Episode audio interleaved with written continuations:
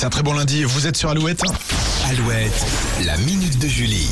Et bonne nouvelle pour les fans de Camelot. Alexandre Astier travaille sur le scénario du second volet avec un co-auteur euh, très particulier. Oui, le papa de Camelot a révélé il y a quelques jours écrire la suite des aventures de ses personnages avec KV2Robot.command, un logiciel qu'il a lui-même créé en écriture Python. C'est un langage de programmation informatique.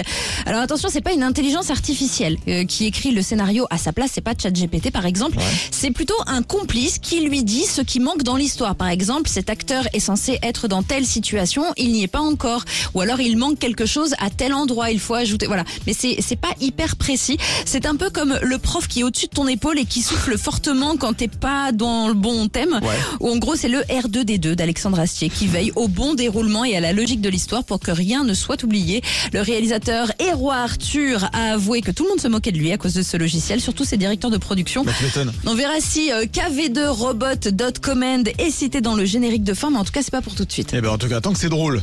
Moi, je dis oui. C'est ça. Forcément. C'est le, principal. Après, il écrit pas les vannes, c'est vraiment Astier qui écrit les vannes. ah, voilà. d'accord, ok, bon, bah tant pis. Bah, T'imagines le logiciel, il dit c'est pas drôle. c'est- non, on recommence.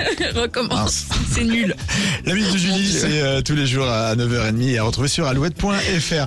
On a Razor Light pour la suite de vos hits après Matt Pokora, c'est se mélanger sur Alouette. Puisque les gens se voyaient autrement,